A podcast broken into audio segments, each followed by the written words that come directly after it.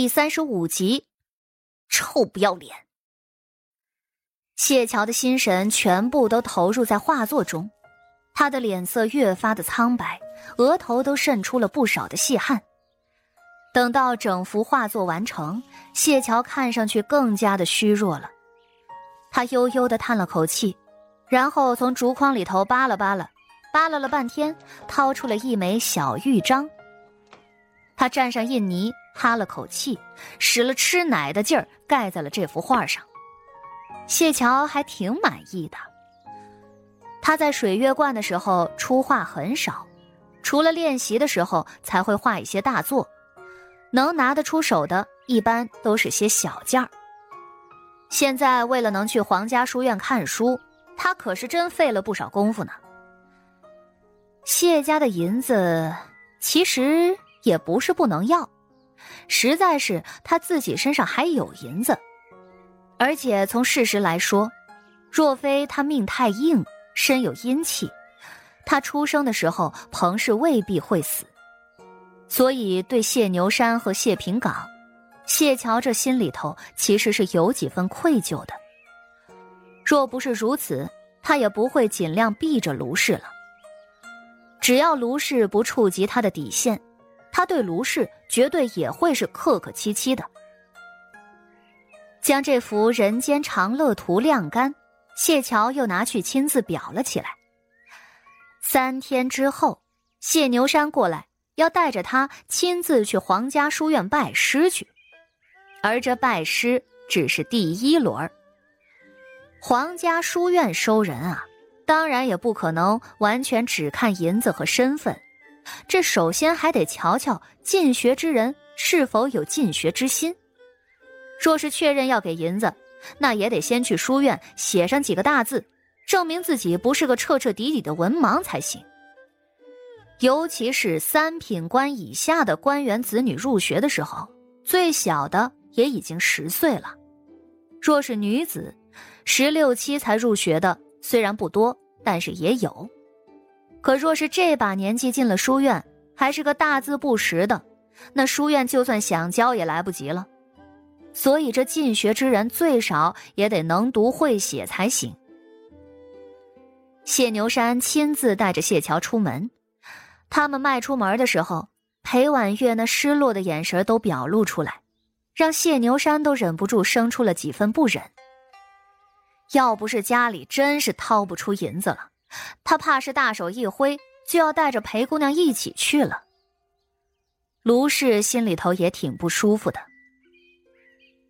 玉儿来的路上一直都说自己喜欢你这个姐姐，想跟乔儿待在一块儿。如今乔儿去了皇家学院，玉儿却要去别的地方，这姐妹俩不在一处。这话她没说过。谢桥一脸认真的打断他，卢氏一愣。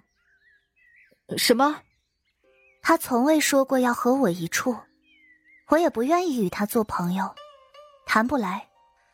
母亲若是真心想要陪婉月去皇家书院，只管从我爹那里使力，我不拦着。可不要什么事儿都挂着我的名头。早些时候我就已经说过了的。谢桥这话一出，卢氏心头就是一梗。你，你。你就这么看不上月儿？好歹，好歹也算你半个妹妹。我没有看不上她，是她自己看不上自己，处处都要与我比，何苦来哉呢？谢桥笑容淡淡的，说罢就将马车的帘子放了下来。卢氏被隔绝在外，脸色阴晴不定。谢桥不是看不出来。从那裴婉月看他的第一眼，那眼神儿就像是淬了毒一样，无非就是因为谢桥不如他们所想的那般丑罢了。一旁的谢牛山也被女儿这么一番直白的话吓了一跳。卢氏一看，心头紧张起来，连忙辩解：“我我是真心想让她们姐妹好好相处的，谁知道这丫头如此冷淡。”玉儿几次想找他玩耍，他都不咸不淡的给推开了。我能怎么办呢？说着说着，卢氏还十分的委屈。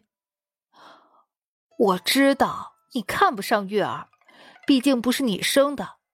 可是我也说了，我愿意让她改名换姓，彻底做谢家的女儿。可你却不点头。我这姑娘也没差多少啊。要说琴棋书画，她也是样样精通，就是模样，也只是略微比乔儿逊色了些。可若是与京中其他人比，已经是很出彩的了。卢氏委屈啊，双眼都红了。谢牛山能看上他，那也是因为他私下里也是个会撒娇的。这会儿他一哭起来，谢牛山立马就急了：“你哭什么？我也没说那丫头不好呀，这不是好好在家养着吗？古兰书院里头那可是人才济济，保证能将她教成一个大才女。才女不才女的，谁稀罕呢？我在意的不过是你拿不拿当她是一家人罢了。”卢氏跺了跺脚，扭头走了。看上去又伤心又生气，谢牛山就受不了女人这样。要不是因为还有事要办，他这会儿恐怕已经冲上去了。谢桥在马车里道：“皇家书院的路，车夫认得，我自己去也成。”哼，老子也是，妈好不容易娶个媳妇儿，娶媳妇儿的时候吧，也是花了不少功夫的。这要是气出个好歹来呀，哎呦！这损失也太大了。谢牛山嘟囔了一句，可是下一刻还是上了马。哄媳妇儿什么的，等办完正事之后回来再说也行。而卢氏确实想着让谢牛山回头过来哄哄他来着。从前私下里他也耍过小性子，谢牛山都会让着他。他知道男人不能惯，得适当的发发脾气。有利于夫妻之间的感情，可这会儿谢牛山不过来，他这心里头也是忍不住酸溜溜的。